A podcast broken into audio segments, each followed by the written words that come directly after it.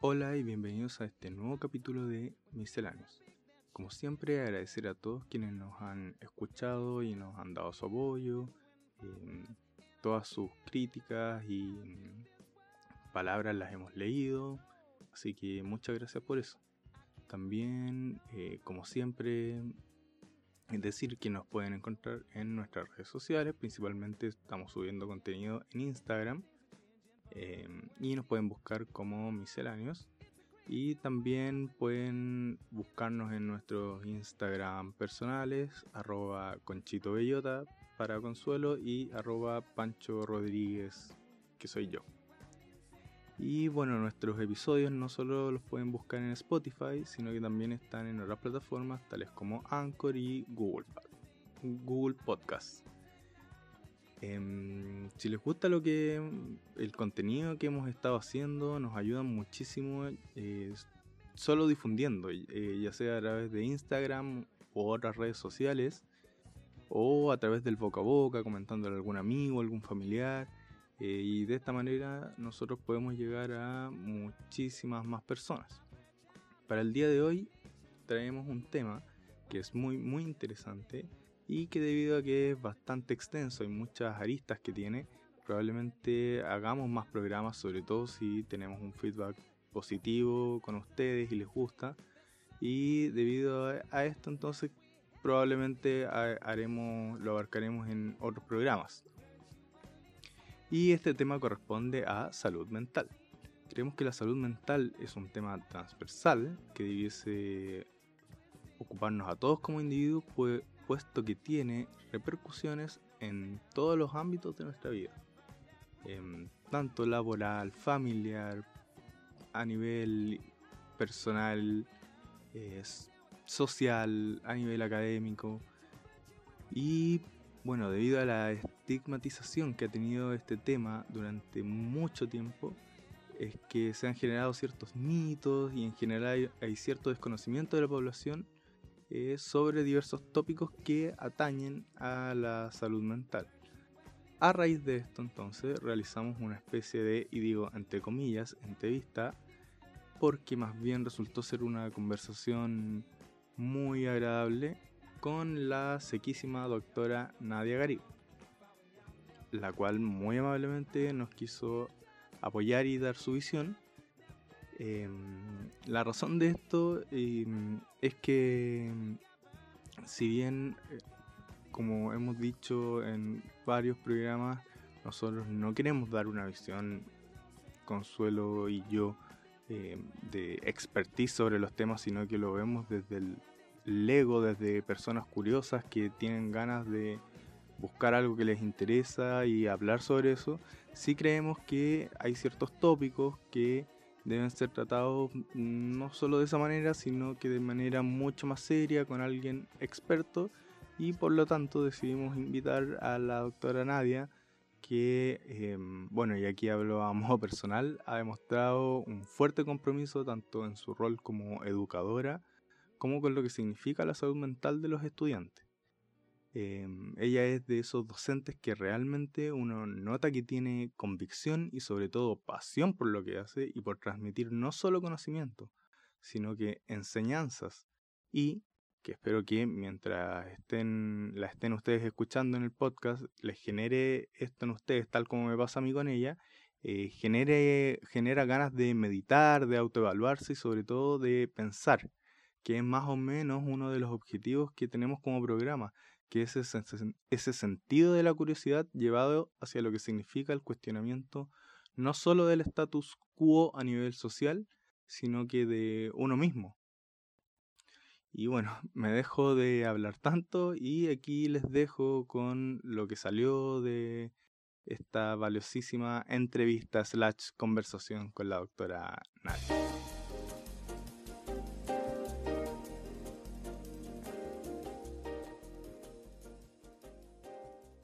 Estamos en este nuevo capítulo, tenemos una invitada, bueno, hoy no va a estar con solo con nosotros, pero tenemos a una super invitada que es la doctora Nadia Gari. Así que introduzcase, Me tengo que, introducir yo. Ya. Eh, nada, pues yo soy psiquiatra infanto-juvenil. Eh, tengo un magíster en arte terapia. Yo creo que eso me ha ayudado mucho. Y además, yo creo que otra cosa que creo que es importante decir es que, eh, es que la vida me llevó al camino de la psicoterapia. Y yo creo que eso es crucial en términos de que muchas de las cosas que probablemente hoy día vamos a hablar tienen que ver con, con con regulación emocional y temas emocionales que, yo tengo que decir y siempre lo recalco, como yo no siempre fui así, yo no, no nací aprendiendo esto, mis papás tampoco me lo enseñaron, yo lo aprendí en el camino. Entonces yo creo que eso es importante, eh, como dejar súper claro el mensaje que uno puede aprender a vivir diferente, puede aprender a hacer las cosas de una manera diferente, solamente que se tiene que atrever y tiene que trabajar para ello. Y como uniéndome a eso, em, quería preguntarle cuál es más o menos su visión de la salud mental en Chile, porque al menos lo que yo veo y a mí me ha pasado, me ha tocado de cerca, es que uno hay harto prejuicio, independiente, incluso entre los mismos estudiantes eh, del área de la salud. Eh, yo lo veo, o sea, yo lo he vivido en carne propia, lo he visto con compañeros que y no solo hay prejuicios, hay como mitos. Entonces, como cree, ¿cuál es su visión en general de la salud mental? Tanto cómo se enseña, como a cómo lo ve la población, los que no, quizás no están tan informados de esto. Mira, yo creo que la salud mental, el tema salud mental ha ido evolucionando. Tengo que decirlo, yo creo que estamos en un periodo y en un proceso como de mucha revolución y de, mucha, de mucho cambio. Eh, y eso es gracias a las nuevas generaciones es decir, eh, no sé, pues, gritarle una grosería a una niña en la calle antes era totalmente normal, hoy día no es normal.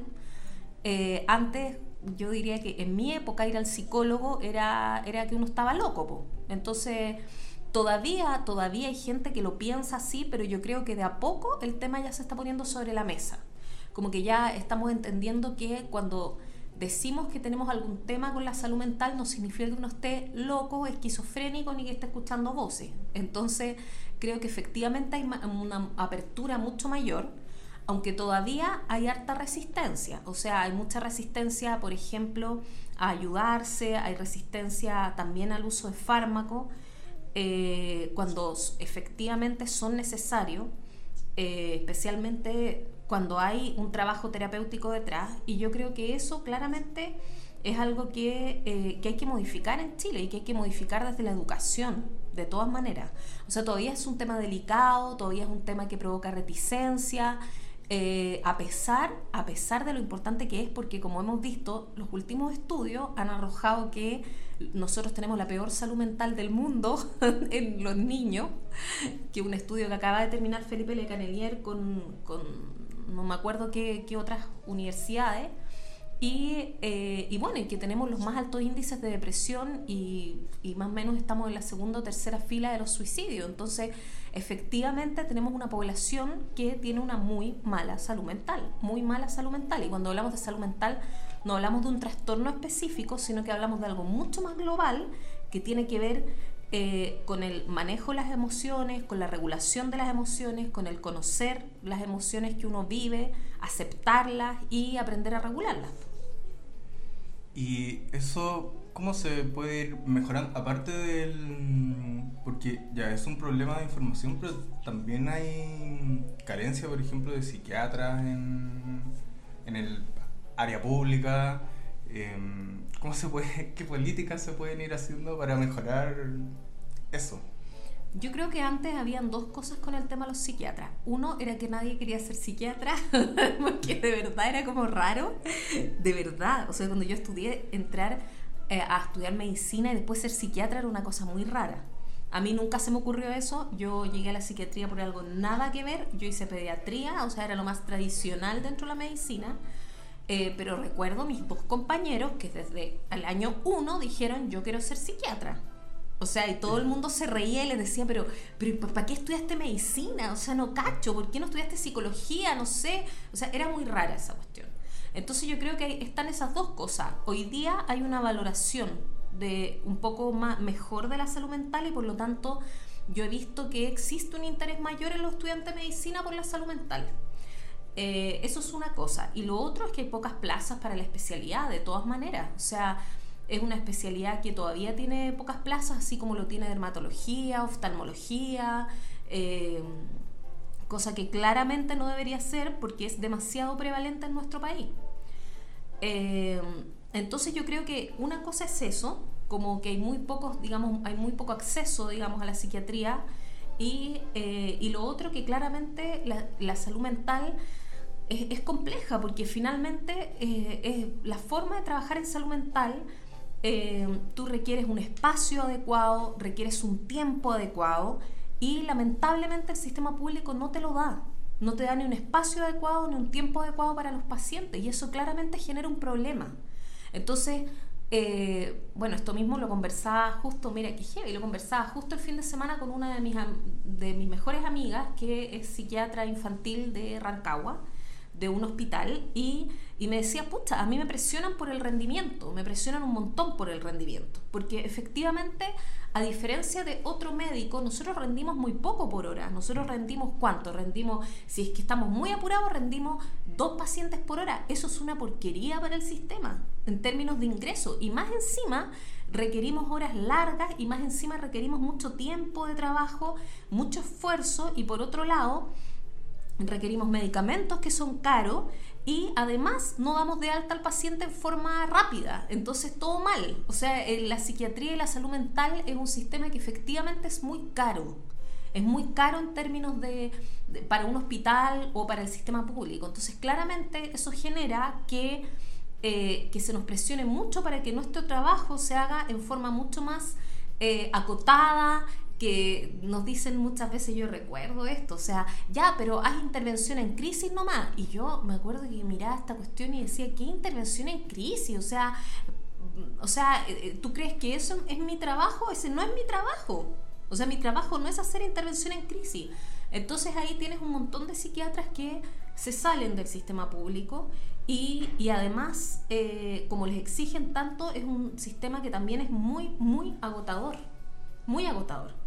Y por otra parte, pucha, lamentablemente los médicos generales o los médicos de otras especialidades eh, existen esta cosa claramente desde la medicina, como decías tú, una mirada como bien despectiva hacia el psiquiatra. Entonces muchas veces cuando la señora está un poco más hiperventilada o está un poco más enojada, llaman al psiquiatra.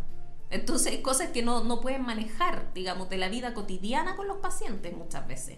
Entonces eso también yo creo que, em, que digamos, hace que el sistema, digamos, se, sobre, se sobrevenda de alguna forma. Y eso mismo impide algo, que es una postura que yo he defendido a muerte, eh, sobre todo en el, último tiempo. Yo nunca fui al psiquiatra hasta eh, los 27 años, 28 años. Em, y me he dado cuenta que al menos por lo menos mi postura, ir al psiquiatra debe ser algo que uno haga una vez al año aunque uno esté sano. Como ir al médico a hacerse un chequeo y sería súper bueno, pero claro, el sistema, o sea, si ya está colapsado, eso es casi utópico pensar que la gente va a poder ir al psiquiatra para ver cómo está su estado de salud mental, porque la, la presión que uno tiene, independiente de las vacaciones, pero eh, hay presión del trabajo, hay presión eh, económica, entonces todo eso si se va acumulando y uno no se hace este chequeo, digamos, una vez al año, y lo acumulas por años, por años, en un momento una bomba de tiempo que explota. Entonces no hay una política orientada a eso. Es que yo iría mucho más, más anterior a eso. A mí me encantaría, y esta es una frase de mi hija que a veces me mira y me dice, mamá, ¿por qué no enseñan esto en los colegios? Y yo iría ahí. O sea, em, yo esto muchas veces lo cuento en clase, o sea, yo, un, bueno, obviamente yo después de haber aprendido a manejar las emociones, a reconocerlas, a verbalizarlas, he tratado de ayudar a mis hijos a hacer lo mismo. Entonces ellos son, en ese sentido, tienen una inteligencia emocional porque han tenido acceso, digamos, a una educación emocional mucho más anterior. Entonces, eh, muchas veces hay cosas que los demás hacen que ellos no pueden, que ella particular, que es una niña que verbaliza mucho, eh, no lo puede entender. O sea, me dice, pero es que yo no entiendo por qué no lo resuelve. O sea, háblalo con ella y resuélvelo. Y, las amigas la miran con una cara así como si fuera fantasma.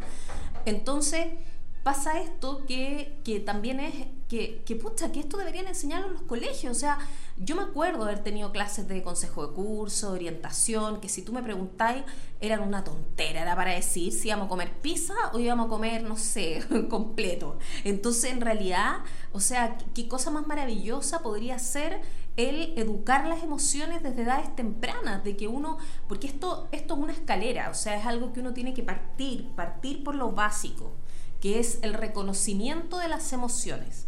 Nosotros en Chile tenemos un país que lamentablemente, lamentablemente, esto lo conversábamos un poco antes, lamentablemente no, no permite la expresión emocional y no tolera la expresión emocional de ningún tipo.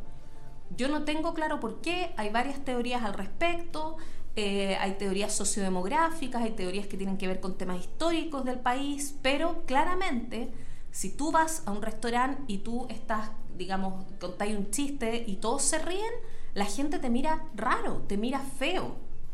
O sea, toda la emoción debe ser expresada así como con, con constreñimiento, no sé, como contenida, ¿cachai?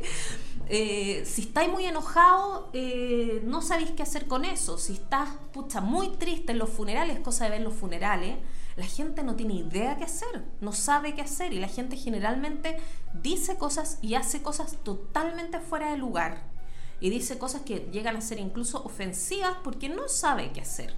Entonces hay que partir por lo primero. Entonces si tú me preguntas dónde, dónde iría yo, hay que hacer educación emocional a nivel de los colegios. O sea, ojalá en tercero o cuarto básico.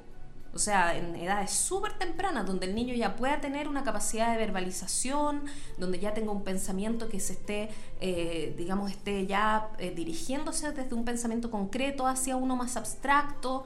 Entonces ahí tú puedes, de todas maneras, introducir, digamos, eh, trabajo en términos partiendo por lo básico, básico, el reconocimiento emocional, que es algo que tú le puedes enseñar a, todas las personas, ya, pero ¿qué te pasa? Pero, pero ¿qué es lo que siente? A veces uno ni siquiera, o sea, muchas veces uno no tiene claro qué es lo que siente.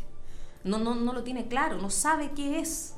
En cambio, cuando uno le pone ya un nombre, así como incluso nosotros trabajamos mucho en psiquiatría infantil con colores, por ejemplo, o con, eh, a todo esto hay un libro que es muy lindo, que se llama El monstruo de colores, que ayuda a esto, para todos los papás que quieran comprarlo, para la gente que no es papá y que también lo quiera comprar y lo quiera leer y quiera trabajar en eso, es un libro muy útil, que en el fondo se refiere efectivamente a ponerle un color a la emoción, porque a veces es tan difícil verbalizarla que si uno le pone un color, lo hace mucho más concreto. Y posterior a eso, tratar de regularla. De regularla significa, no significa eh, controlarla, hay un error ahí eh, muchas veces nosotros le pedimos a los otros que se controlen, oye, contrólate, oye, cálmate, oye, déjate de llorar. Eso, eso no es, no es eso. Es regularla. ¿Qué significa regularla? Significa canalizarla por algún lugar que sea sano. Es decir, a través del deporte, de salir a dar una vuelta, de correr, de ir al punching de llorar. Porque llorar no es malo, ni enojarse tampoco es malo. Lo malo es cuando uno hace algo dañino para uno o para otros con esa emoción.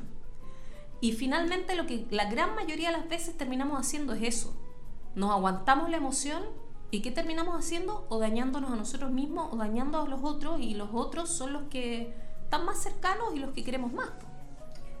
Sí, porque yo, em, agarrándome de lo que decía de la educación, sobre todo en los niños, podría eso también generar real integración, porque ah, se habla harto de integración en Chile, pero es algo que no existe, ni siquiera a nivel de... Mm, yo hablo desde mi esfera, que es como estudiante en este momento de, mm, de una carrera de salud, eh, no existe ni siquiera entre nuestros pares eh, es como hay una comprensión teórica, hay como sí, tenemos que ser integradores, pero no, no existe eso aún realmente. Yo creo que es porque no hay un trabajo desde chico de entender que quizás el otro piensa distinto, quizás hay una persona que es muy ansiosa y, o una persona que netamente es callada y no le gusta tanto eh, sociabilizar, pero eso no implica que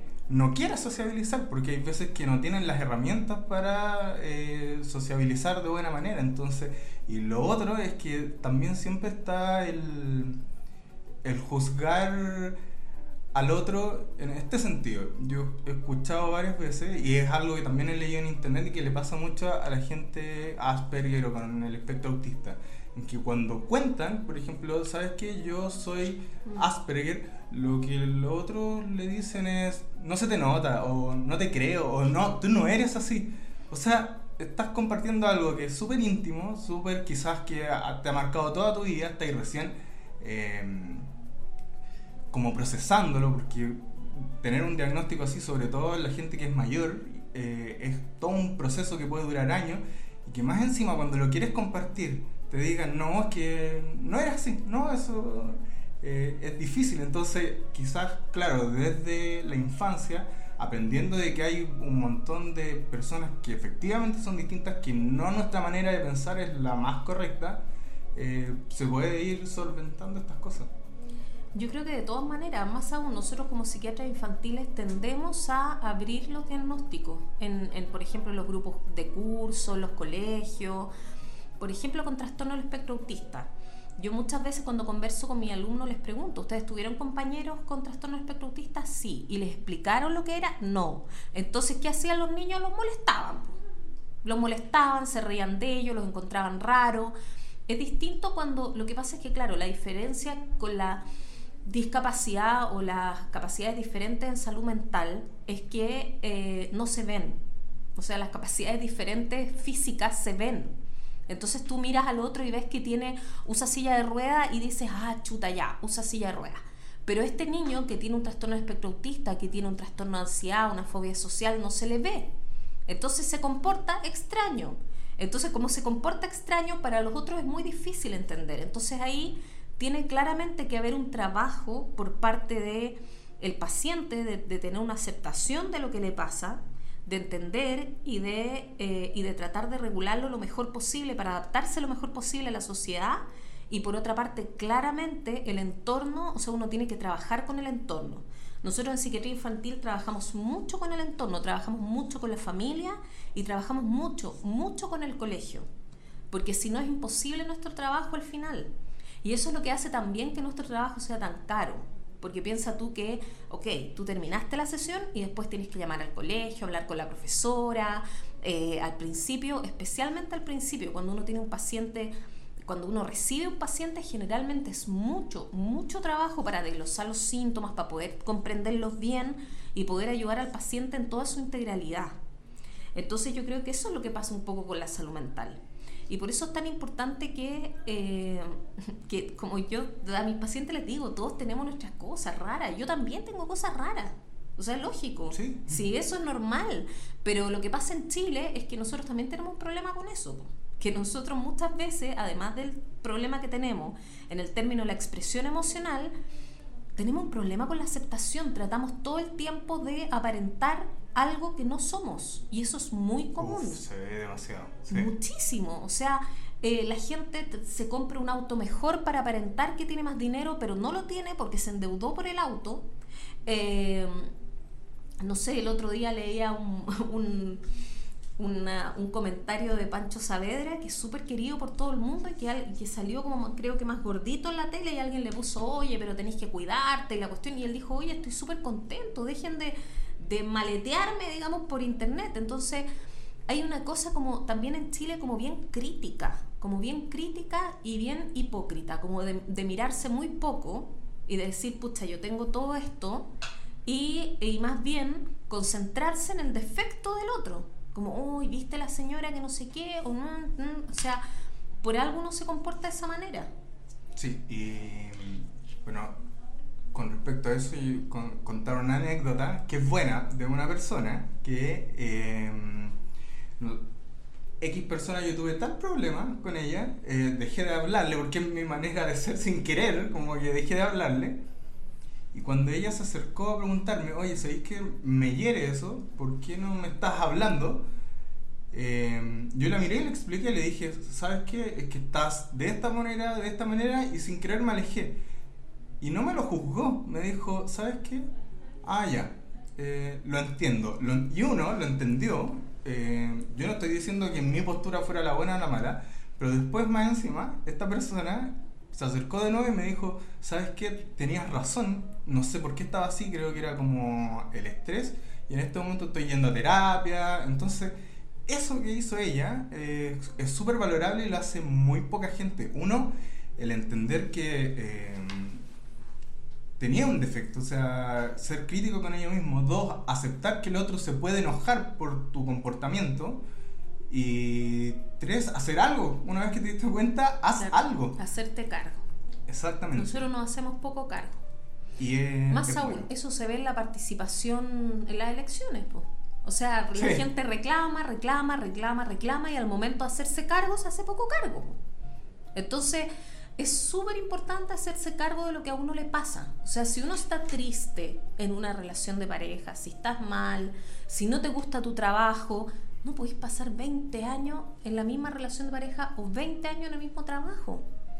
Sí, que es distinto a que existe, porque, o sea, con mi señora eh, es algo que siempre hemos conversado, que creo que somos una pareja un poco atípica, eh, en el sentido de que siempre vemos a las otras parejas que cuando están, no sé, ya sea por Facebook, por Instagram, siempre decimos, pero se ven todos felices, se ven todos, y a nosotros nunca nos ha in- interesado mucho como decir, no, es que tuvimos tal problema X, pero lo trabajamos, o sea, y es súper normal tener problemas de pareja, pero creo que esa como transparencia que tenemos entre nosotros y de repente hacia el mundo eh, nos ha ayudado mucho más, a, uno, a conocernos los dos, y dos, a trabajar como en pos de esta relación y ver como que nos ha unido más, más que separarnos, y yo creo que a veces esas mismas como relaciones de pareja en que no, todo está bien, todo está súper feliz y hay hartos problemas, o no los hablan, o no quieren que el mundo sepa que tienen problemas. Yo creo que, yo creo que eso, ahí vamos como a la, a la tercera cosa que pasa en nuestro país y por qué en el fondo tenemos una tan mala salud mental, que es que eh, efectivamente hay una dificultad enorme en verbalizar, en poder decir lo que a uno le pasa y, y por lo tanto la gente no lo hace. Entonces eso termina provocando problemas mucho mayores. Ejemplo, no sé, una infidelidad por no resolver un problema de pareja. Eh, entonces, al final tenemos graves problemas con la comunicación y como decías tú, cuando uno habla con el otro, el otro la gran mayoría de las veces se siente ofendido. Cuando uno le dice, oye, ¿sabes qué? Quiero conversar contigo porque, pucha, me pasó esto el otro día y no sé qué, bla, bla, bla. O sea, la gente en general se lo toma muy mal. O sea, se ofende. Se ofende, se enoja. Eh, entonces, claramente, eso da pie para que no digamos nada y para que aparentemos la gran mayoría del tiempo. Entonces, la gente aparenta mucho, que era lo que hablábamos, esta cosa de comprarse un auto mejor. La gente cree que comprando cosas se va a sentir mejor, cree que viajando se va a sentir mejor. Efectivamente se siente mejor, pero cuando tú vuelves, vuelves a la misma realidad que tenías antes.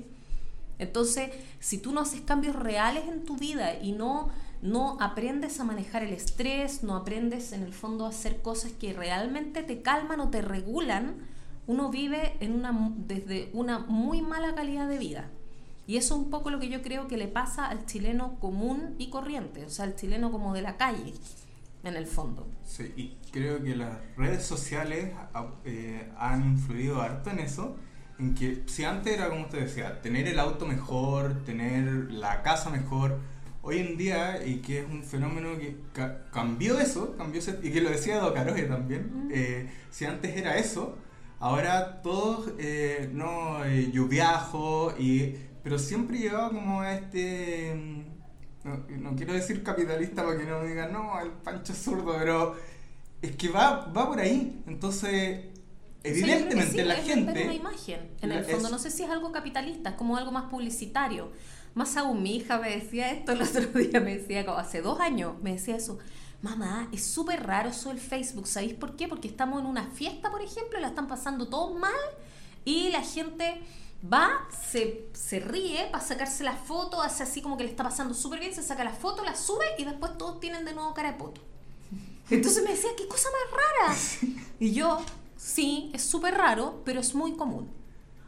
Entonces vemos parejas que en el fondo están destruidas y que aparecen, como decís tú, de así como si fueran el amor máximo en, en las redes sociales. Y yo creo que eso tiene mucho que ver con que nos fijamos mucho en lo superficial y nos miramos poco, nos miramos súper poco. Miramos, nos damos poco tiempo para uno. Bueno, el espacio de psicoterapia es un espacio donde uno eh, se mira a sí mismo. Yo he tenido pacientes, por ejemplo, que me han dicho mm, que son súper reticentes a veces a la psicoterapia y, la otra vez uno de mis pacientes me dijo, ¿sabéis qué? Eh, en, en, este momento me doy cuenta que este espacio es tan importante porque si yo no hubiese venido hoy a conversar esto contigo, probablemente hubiese hecho lo que hago siempre y estaría metida en el mismo lío de siempre. Entonces yo me reía y le decía, mira, si no es que tú tengas que venir a conversarlo conmigo, es que este es un espacio de reflexión, que es un espacio para ti, que es un paréntesis en tu vida y es donde uno se sienta y dice, a ver, voy a revisar mi semana, esto es lo que me ha pasado, donde uno se hace consciente de lo que hace durante el día, que es lo que uno generalmente no hace porque efectivamente tenemos un ritmo de vida extremadamente acelerado y, eh, y muy desconectado también. Y eso es lo que tenemos que tratar en el fondo también de revertir. O sea, el otro día una mamá me decía, pero es que, es que a mí me encanta, me encanta llegar a mi casa y no puede haber cosa más maravillosa que ir a la cocina, tomar una bandeja e ir a acostarme a mi cama y poner la bandeja y ver tele. Pero esa mamá tiene dos hijos. Mm. Entonces, está bien, yo lo entiendo. Pero ahí yo me pregunto, ¿y dónde queda la interacción con los hijos? ¿Dónde queda en el fondo el modelo comunitario? Porque los hijos la necesitan y necesitan una interacción con ella. Pero, pero en el fondo quizás no es que ella tenga que dejar de hacer eso, sino que quizás lo puede hacer en espacios donde esté más sola. Claro. Y, y quizás pueda tender a tener espacios más compartidos, porque de verdad nosotros los seres humanos eh, nos enriquecemos demasiado con el contacto social, somos seres sociales, no somos seres individuales. Somos seres que vivimos en comunidad. Y yo creo que claramente hay una equivocación, o sea, el disfrute, el disfrute está en las cosas simples, súper simples, como compartir un, un, café y conversar, en ese tipo de cosas. Sí, y es lo que yo... Eh, ¿Qué es lo que cuesta ver? Porque cuando quizás como modelo publicitario, si ahora están vendiendo que no, es que irse de vacaciones, porque yo estoy invirtiendo en tiempo, estoy invirtiendo en experiencia. ¿Qué pasa con la gente que no puede darse eso? Se siente deprimida. Yo no puedo aspirar a eso y siempre tratando de aspirar a, no sé, a un auto mejor, ahora a tratar de tener vacaciones mejores, pero entonces se genera un efecto en la población que es deprimirse por no poder alcanzar ese estatus. O sea, decir, eh, casi mm, yo soy mejor porque estoy tomando vacaciones en vez de comprarme una casa y estas vacaciones son experiencias y, gano en esto. Eh, Lo que pasa es que yo creo que uno, uno se equivoca en el sentido de, eh, de, del estilo, digamos, de las vacaciones, de la forma de las vacaciones y también de este modelo como de vacaciones, que tiene que ser, o sea, como disfrutar y ser feliz solamente una semana o dos semanas al año. O sea, el resto del año ¿qué? O sea, todos la pasamos pésimo. O sea, no puede ser. O sea, el resto del año nosotros tenemos que hacer cosas para estar mejor todos los días. Todos los días. Y lo otro que, que yo creo que es importante decir es que eh, la gente con plata se deprime, N. N. Entonces, yo creo que ahí también está la comprobación de que, de que al final esta cosa o sea, tú jamás, o sea, siempre que tienes más, después necesitas más cosas y más cosas después, entonces al final se genera un modelo donde tú nunca estás satisfecho. Porque, porque si fuera en el fondo por llenar eh, o este, por llegar a este estatus social como súper, eh, digamos, alto en, en, relación como al dinero, deberíamos tener diferencias en la salud mental en los estratos socioeconómicos altos y en los estratos socioeconómicos bajos. Que no existe. No. O sea, hay una brecha porque obviamente el vivir la vida cotidiana, digamos, de, un, de, alguien que está en un estatus socioeconómico más bajo es bastante más difícil. Hay una brecha, pero no es tan importante.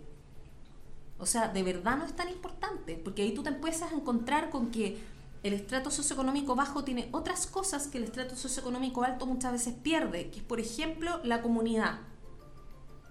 La, vida comunitaria se vive, se vive mucho más en los estratos socioeconómicos más bajos. Entonces, eh, entonces el sostén y el apoyo es mucho mayor en esos contextos. Entonces ahí tenemos un factor que muchas veces es protector. Eh, independiente de la vulnerabilidad y de un montón de otras cosas y de las oportunidades que efectivamente son diferentes.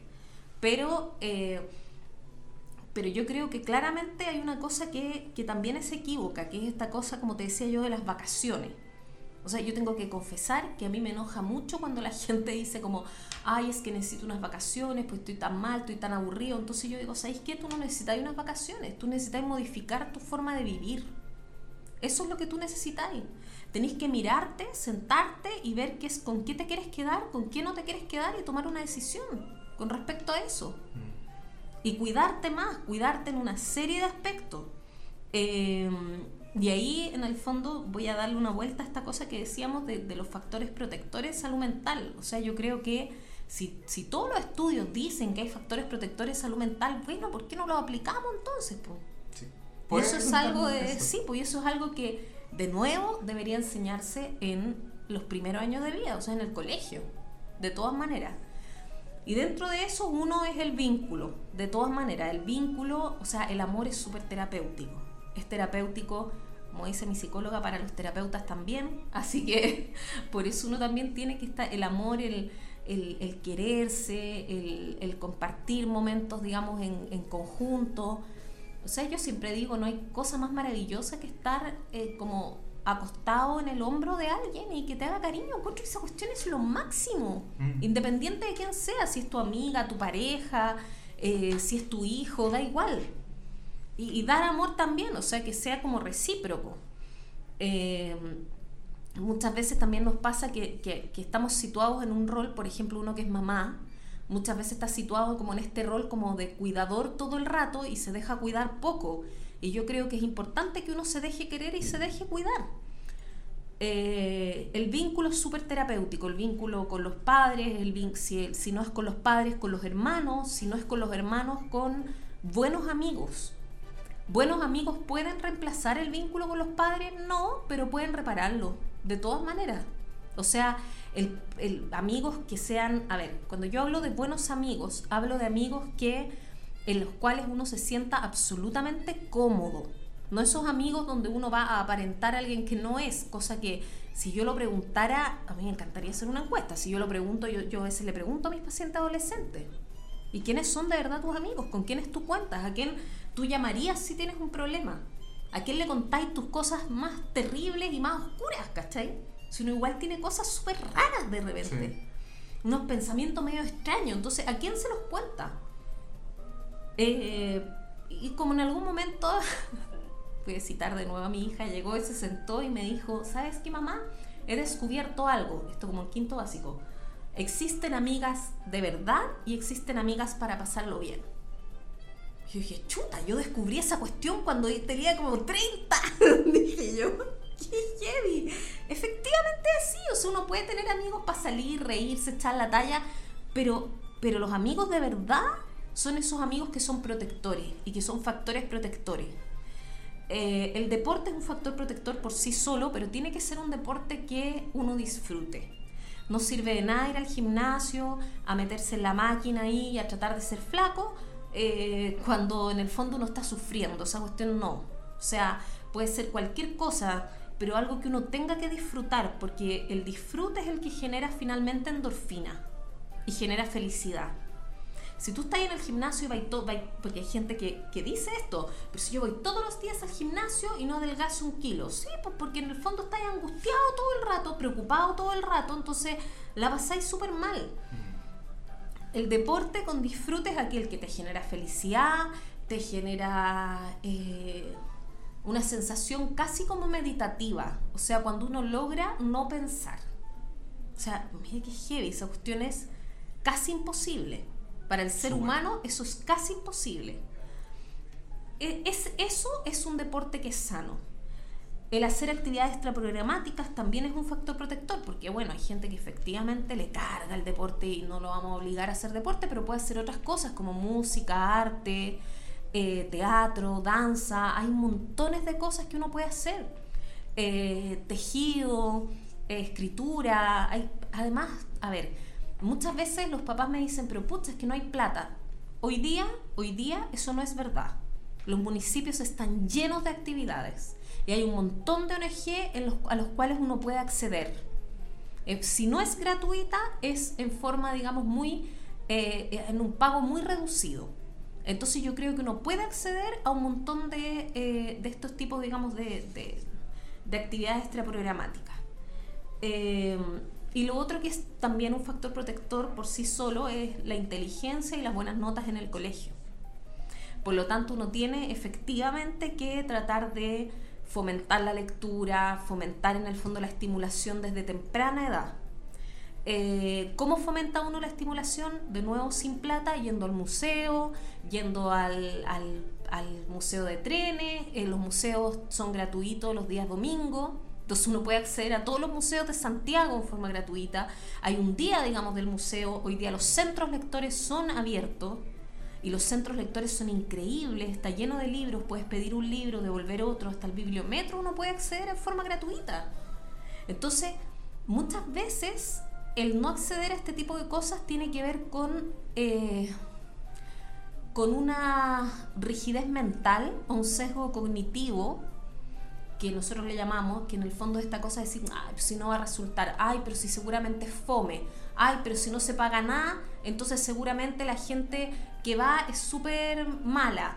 No, o sea, no es así. Uno tiene que abrirse las posibilidades y buscar en el fondo qué es lo que a uno le hace bien.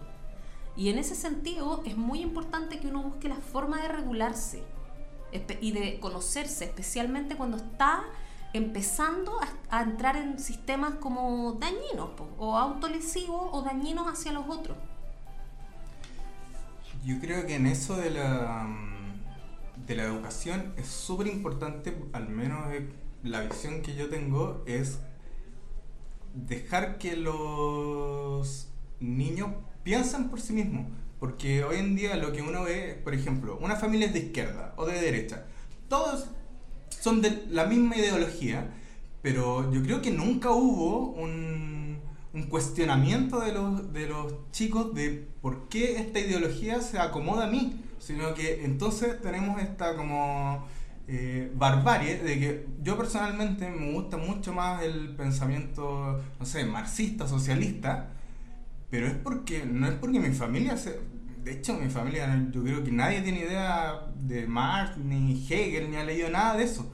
Pero sí hubo un cuestionamiento en mí, y lo que a mí me gustaría al menos transmitirle a mi hijo, y que la, mi señora me decía, es que igual está ahí como yéndote muy intenso, pero creo que debe ser así, es que uno le transmita, mira, ¿sabes qué? A mí me gusta esto, por esto, por esto, pero quiero ver tu idea, tú qué piensas de eso, y a lo mejor vaya a llegar a una conclusión mucho mejor que yo, y, de otra ideología política, pero llegaste tú y no estamos dejando pensar a los, a los niños, al menos a mí me pasó cuando estaba en el colegio, que con esta anécdota yo con un mundo feliz, que ubica el libro ya. Sí, perfecto. Yo le dije a mi profesora de castellano, y a mí me marcó harto esto, le dije a mi profesora de castellano, bueno, de lenguaje, que antiguo, le dije un día divagando, y creo que ya lo había contado esta anécdota, es que le dije, pero, porque se supone que es una distopía, un mundo feliz,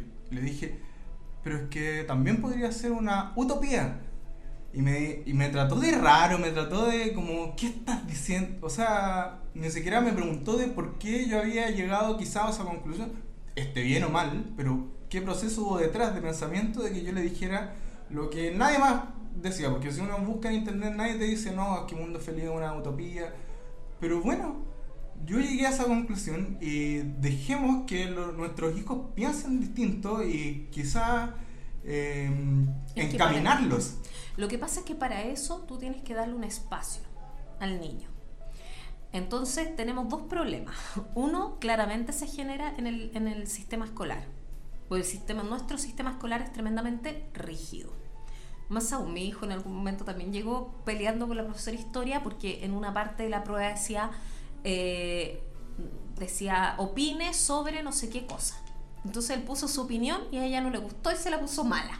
Entonces mi hijo le decía, pero profesora, ¿cómo me pone? Pero, pero yo no entiendo, ¿por qué tengo que tener mala una opinión? Si es mi opinión personal. O sea, si mi opinión personal no es igual a la suya, entonces es una mala opinión.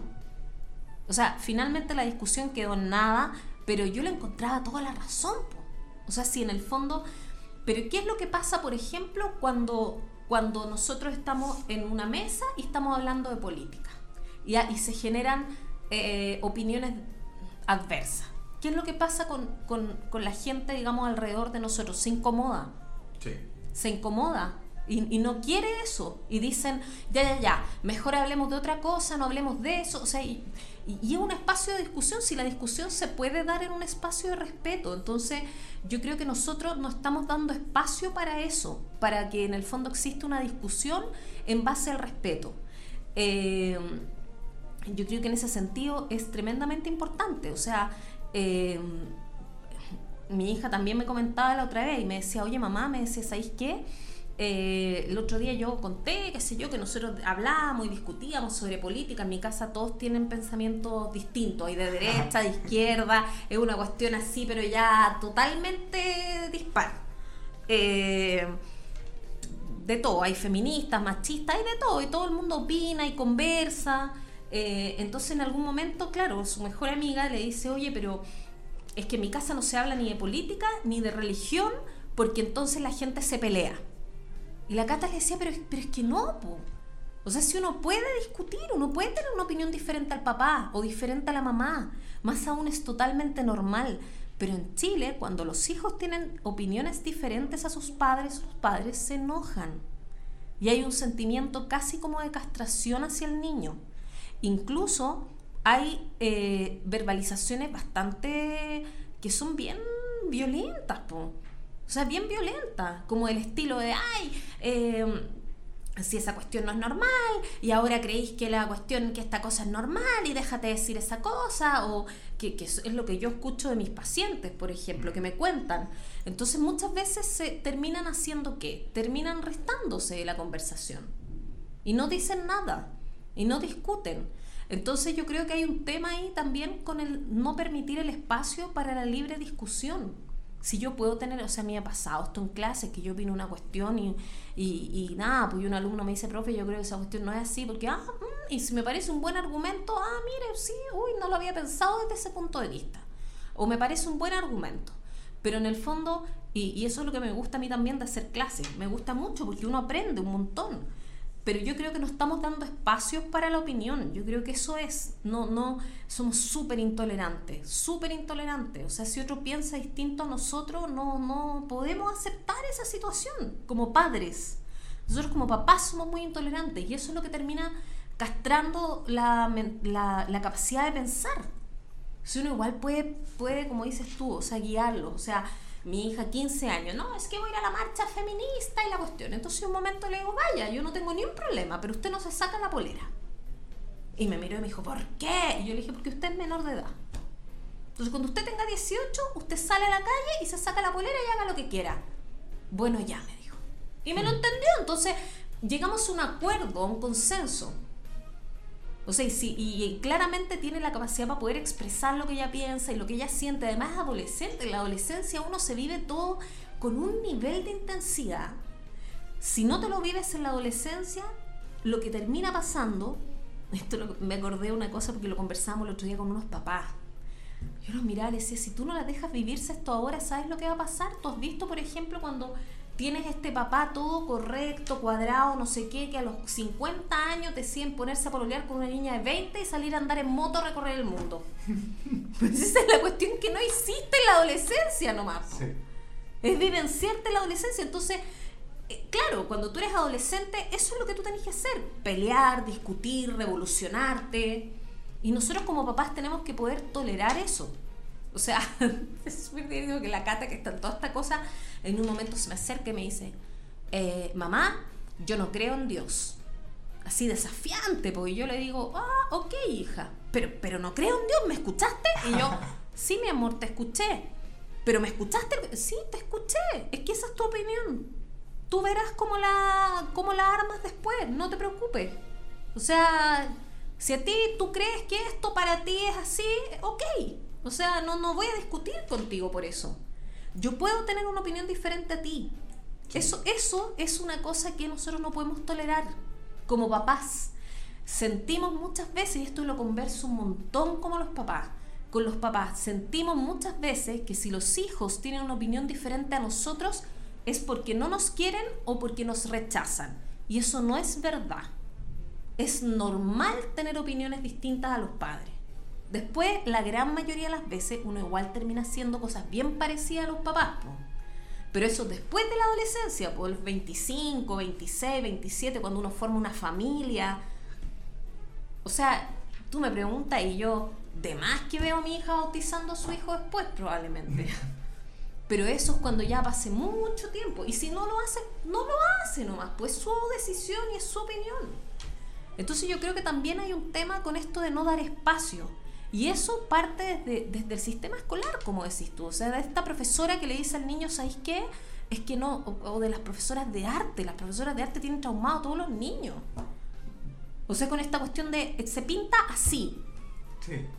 Se hace así. Yo que hago arte terapia, tú no sabes todo lo que me cuesta convencer al niño que no le voy a evaluar el trabajo y que haga lo que quiera hacer Claro, porque es raro. Y me miran con una cara y me dicen, pero ¿cómo lo tengo que hacer? Pero lo estoy haciendo bien así. Y yo, cree lo que usted quiera crear.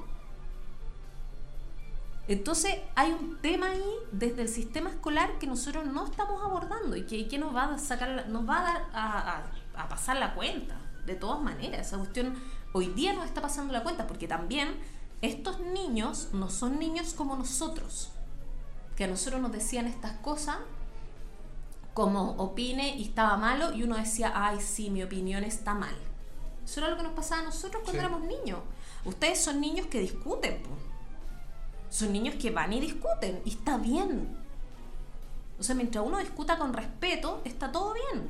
Si uno puede ir donde la profesora y decirle, ¿sabe qué? Me parece que esta cuestión, bla, bla, bla. Y eso no ayuda también a entender que todas las opiniones son criticables, porque es algo que también uno lo ve. Que pareciera como que, no sé, uno quiere discrepar, hacer una, una discusión sobre algo en lo que uno no está de acuerdo y dicen, pero es que es mi opinión.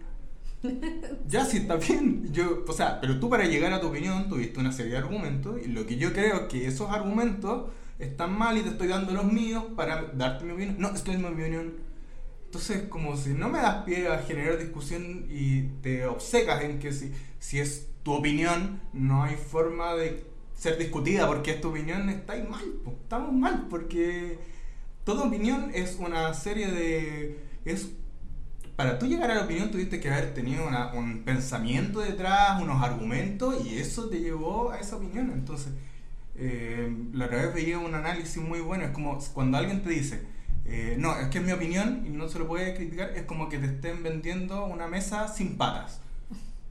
Las patas son los argumentos, es, como eso. Entonces, sí, yo creo que damos poco espacio damos muy poco espacio. Para eso, para el debate, para... Para la discusión. Yo cuando conocí a mi marido siempre decía, al principio lo miraba y le decía, ya, pero ¿qué te pasa? Y me miraba con una cara, así como, ¿cómo que, que me pasa? Y yo, ¿qué te pasa? ¿Cuál es tu problema? ¿Qué es lo que no te gustó? ¿Qué, es lo que no, no te quedó claro? O sea, en el fondo, ¿por qué no puedes decirlo, verbalizarlo? Porque probablemente en su espacio eso no estaba, en su familia eso no estaba. En Chile tenemos, damos poco espacio para eso. O sea, muchas veces yo he escuchado en reuniones familiares a los papás cuando los niños dan una opinión o los adolescentes dan una opinión, lo que les contestan, oye, es que tú no sabes, oye, es que tú, tú no viviste en esa época, es que tú no tienes idea. O sea, ¿de qué estamos hablando? Si ya la información está toda en el fondo, en todas partes. O sea, y además si está dando una opinión hay que validarlo. De todas maneras, porque si no, no va a hablar. Mm. Y después la queja es, es que no me habla nada, no me dice nada. Y yo me río nomás y digo, obvio que no te dice nada. Si cada vez que dice algo tú le dices que está mal. Entonces es lógico que no te diga nada. Entonces yo creo que hay poco espacio para eso, para, como para la conversación, para la comunicación, para decir lo que a uno le pasa.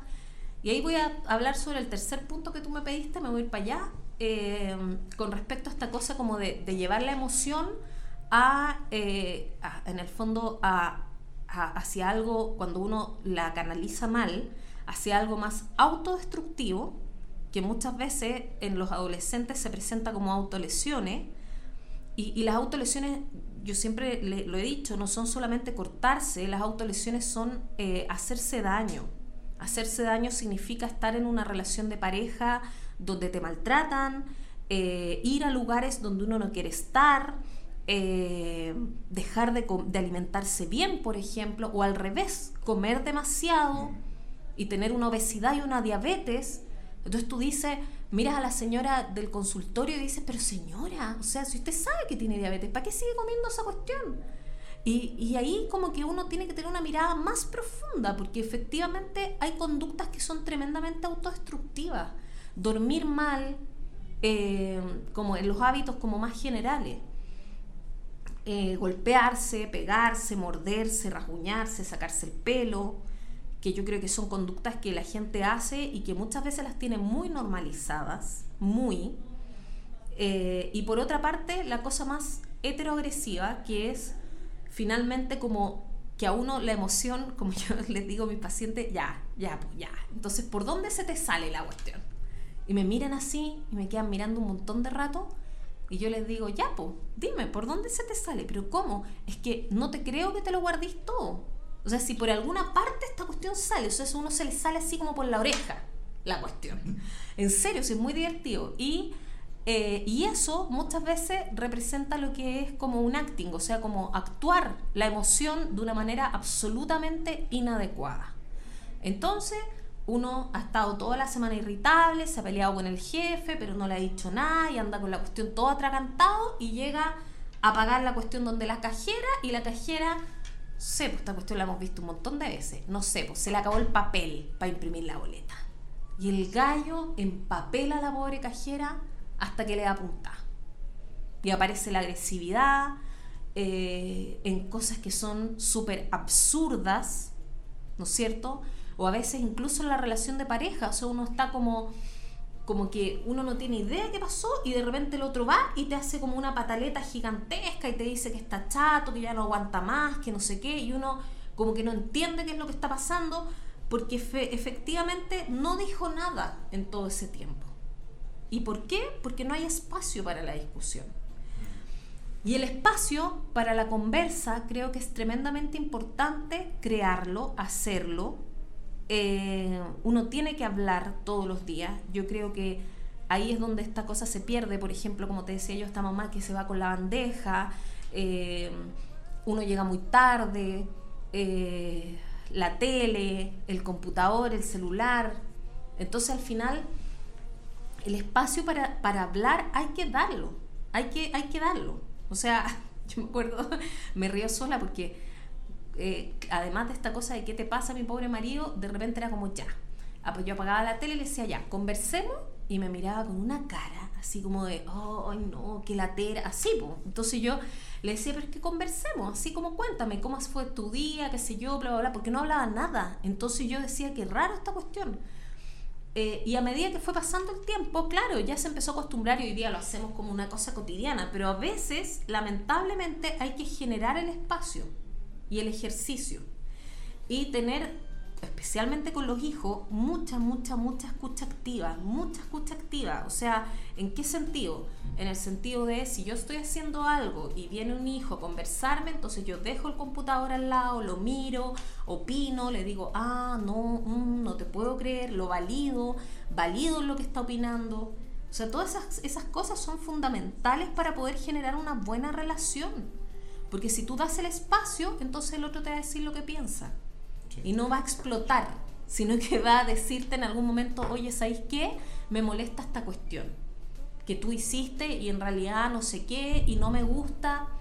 Entonces, también hay un tema ahí con poder generar espacios de conversación y de discusión eh, y, no, y que estas cosas no, no terminen explotando eh, en, lamentablemente cosas que son que, son que se dañan, producen daño uno mismo o daño a los otros.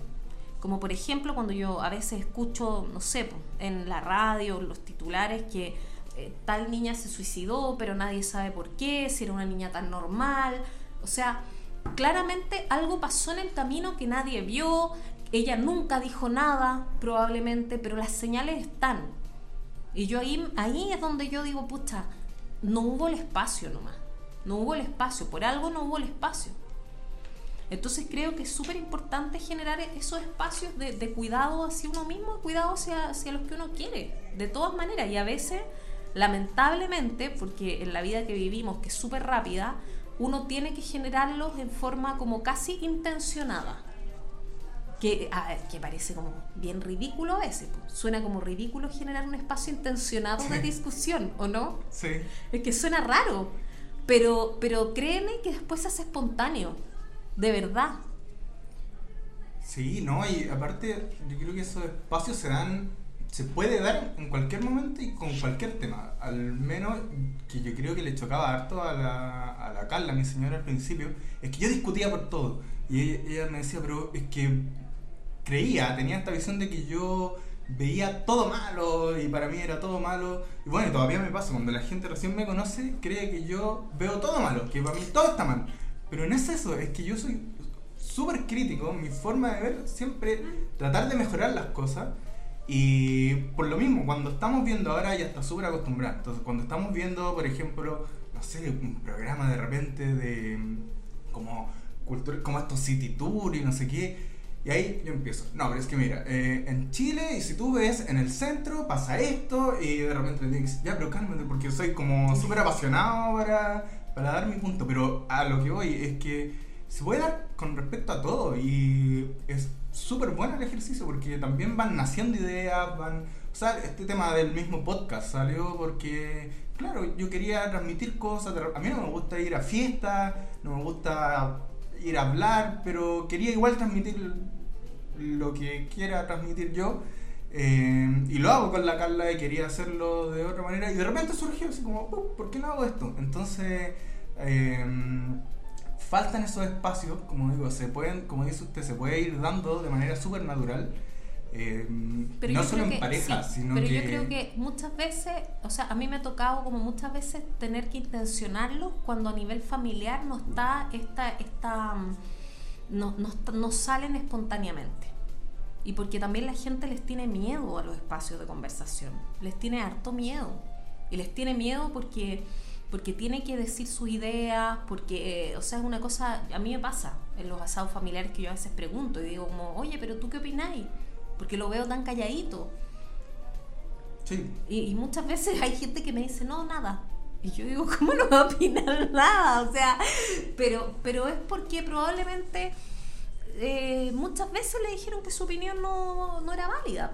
Entonces ahí, eh, y esto es algo que nosotros, bueno, yo creo que las generaciones más chicas lo tienen mucho más, mucho más, o sea, hablan muchísimo más, pero yo lo que trataría como de transmitirle a los papás es que los dejen hablar, los respeten y validen la opinión, las opiniones que tienen. Yo creo que nosotros, para nosotros esto ha sido un choque, o sea, un choque tremendo. Entonces yo, claro, desde, desde mi amiga muchas veces me preguntan y me dicen, oye Nadia, pero esta cuestión rara así como el feminismo, ¿no será como mucho? Y la cuestión, no sé qué. Yo digo, oye, pues si es un movimiento nomás, pues esta cuestión tiene olas y va formándose y se va moviendo. Y bueno, tú tendrás que ver cómo, lo, cómo te lo vives y cómo, cómo lo vivencias, pero en el fondo yo creo que está bien que se mueva, está súper bien. O sea, creo que, que, se mantenga estático y rígido es lo que, lo que no debe ocurrir.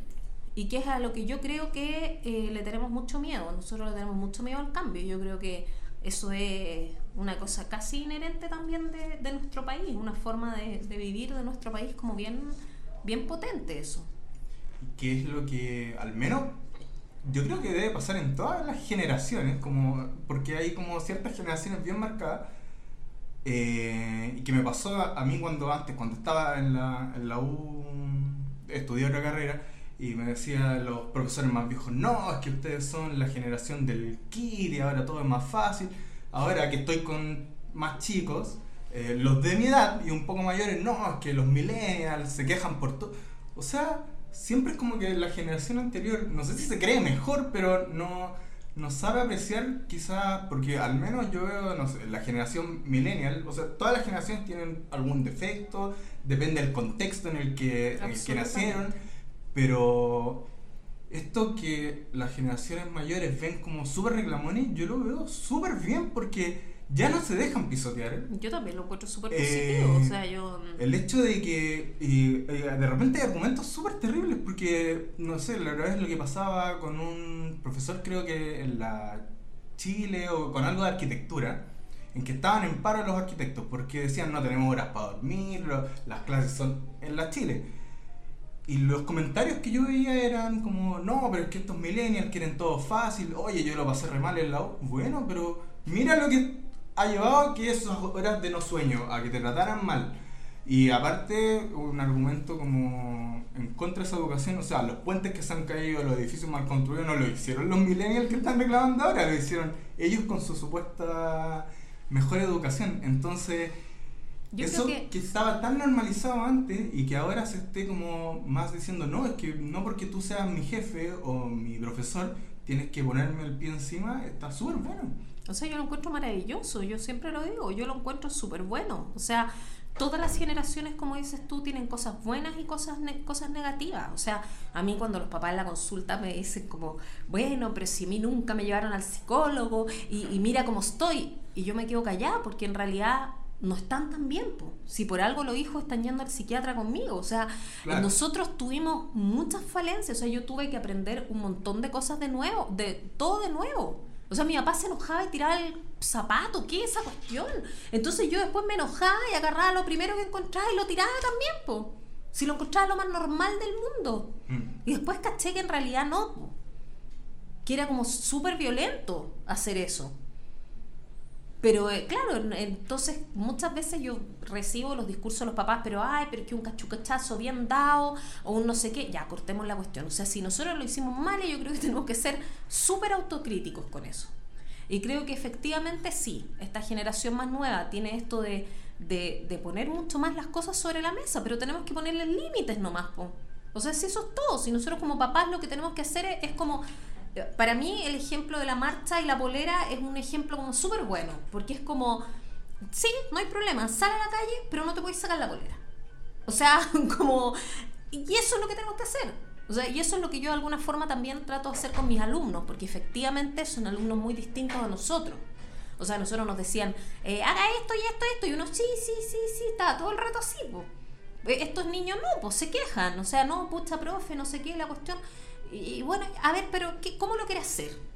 O sea, usted tiene que cumplir con esto. Conversemos y veamos cómo lo quiere hacer. O sea, yo creo que, que tiene que efectivamente haber un cambio. De todas maneras, si está bien que haya cambio. Yo, yo también creo que está bien. Yo creo que las generaciones más, más grandes le tienen miedo, mucho miedo al cambio. Mucho miedo. Yo creo que tiene que ver con eso. Sí. Eh y me quiero pasar como ya para terminar. ¿Sí? Porque, tengo que ir a hacer clase. Ah, tengo que ir a hacer clase. Em, ¿qué, ¿qué, pasa con el tema, y que me, me lo pidió alguien específicamente, con, si nos habla un poco del burnout? Mm. Y cómo eso también afecta, cómo podemos solucionarlo, cómo se identifica, porque pasa a nivel, yo creo, de todo tipo de profesiones, no solo la salud. Sí, no solo la salud. Mira, el burnout es un término que se, acuñó hace muchísimos años, producto efectivamente de que se veía que los equipos que trabajaban con eh, temas de salud mental, con temas oncológicos, terminaban teniendo eh, muchas licencias médicas, muchas dificultades, se enfermaban mucho, eh, tenían muchas dificultades familiares también. Entonces se empezó a ver que efectivamente eh, o sea, yo no puedo creer que alguien haya tenido como que ponerle un nombre a esta cuestión, ¿ah? pero alguien, como que en serio, es como raro, pero, pero como que empezaron a ver que efectivamente uno se cansaba, o el profesional de la salud se cansa, eh, se agota y lo que termina haciendo generalmente es agrediendo al paciente. Eso es lo primero que uno hace. O sea, eh, no queriendo ir a trabajar, eh, levantándose en la mañana mal genio, eh, tratando mal a los pacientes, tratando de hacer la pega lo más rápido posible y lo menos en el fondo... y ahí generalmente es donde se generan la mayor cantidad de errores diagnósticos a nivel de la medicina, por ejemplo.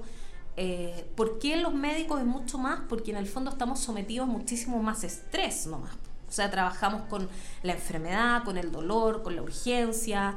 Eh, pucha, los turnos son de 24 horas. Esa cuestión no existe casi en ningún país. O sea, en los otros países los turnos son de 8 horas, 12 horas como máximo. Eh, y una serie de otras cosas que pasan en el fondo, donde uno en el fondo empieza efectivamente a tener muchos errores diagnósticos y empieza a tener un trato como bastante agresivo con los pacientes.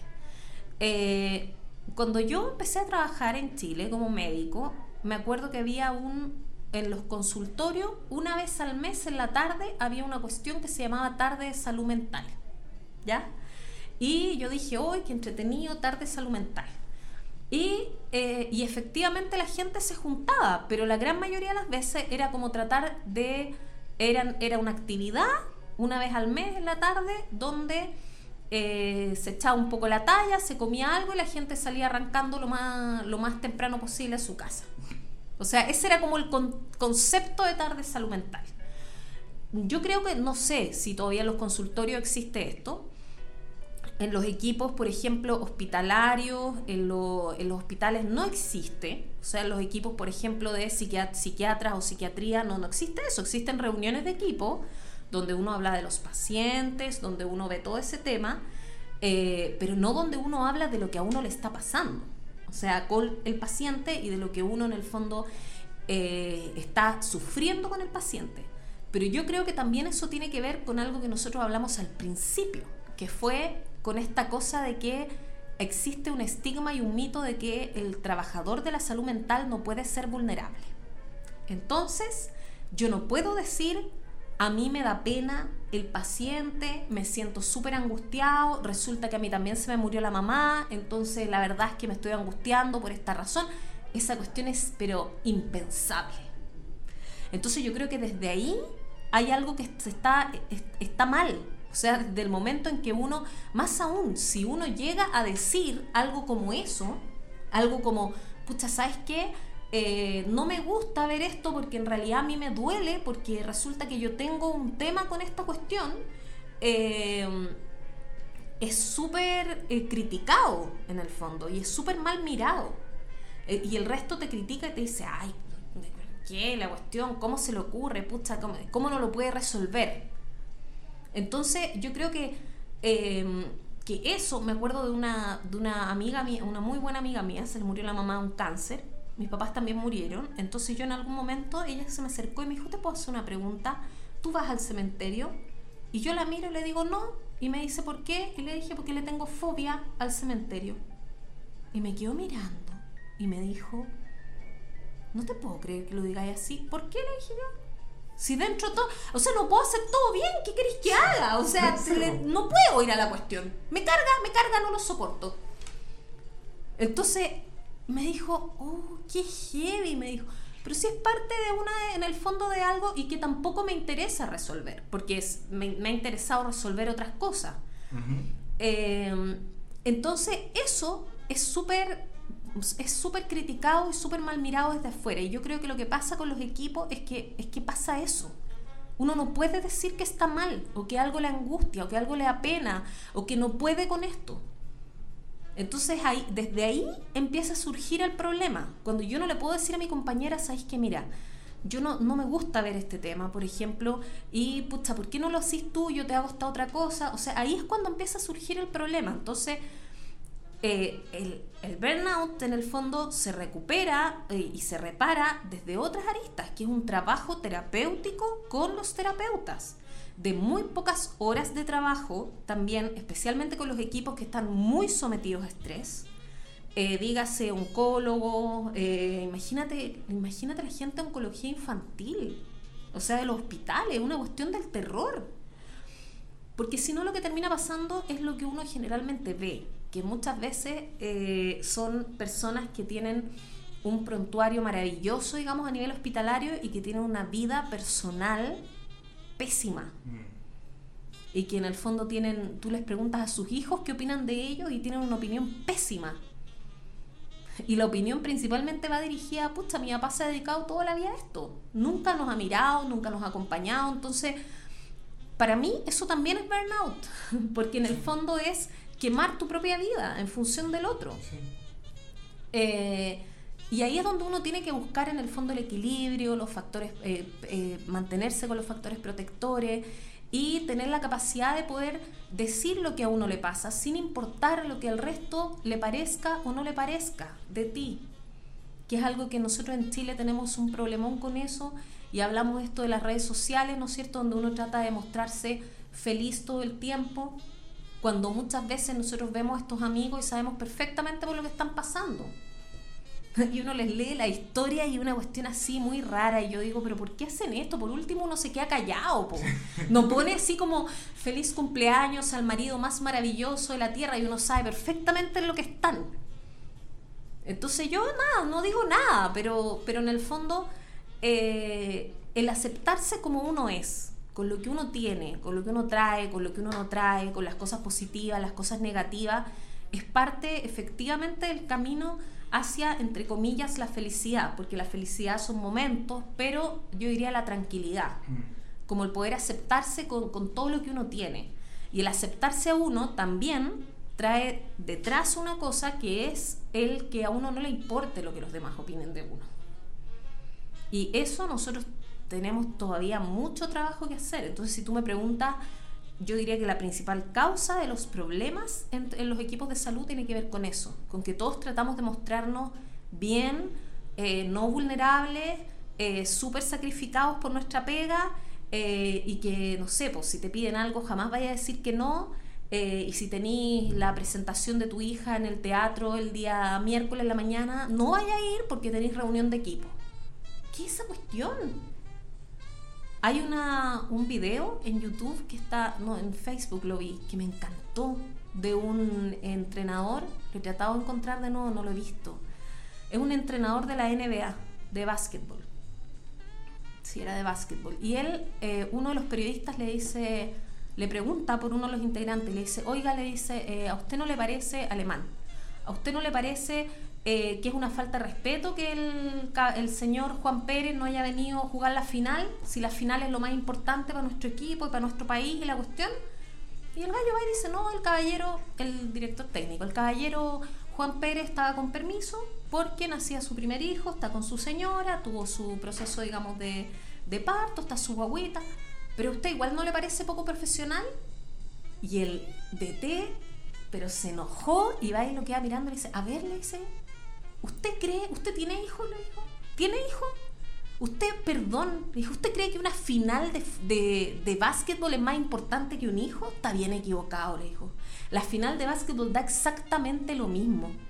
Más aún, le dijo, yo no quiero buenos deportistas, lo que yo quiero son buenos seres humanos. El hecho que él haya dejado la final para ir a ver a su hijo significa que él es mejor persona. Y si él es mejor persona, va a jugar mejor al básquetbol.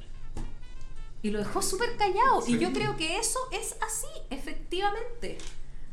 Efectivamente es así. Si uno es mejor persona, es mejor profesional. Por lo tanto, uno tiene que mirar primero hacia adentro y hacia uno.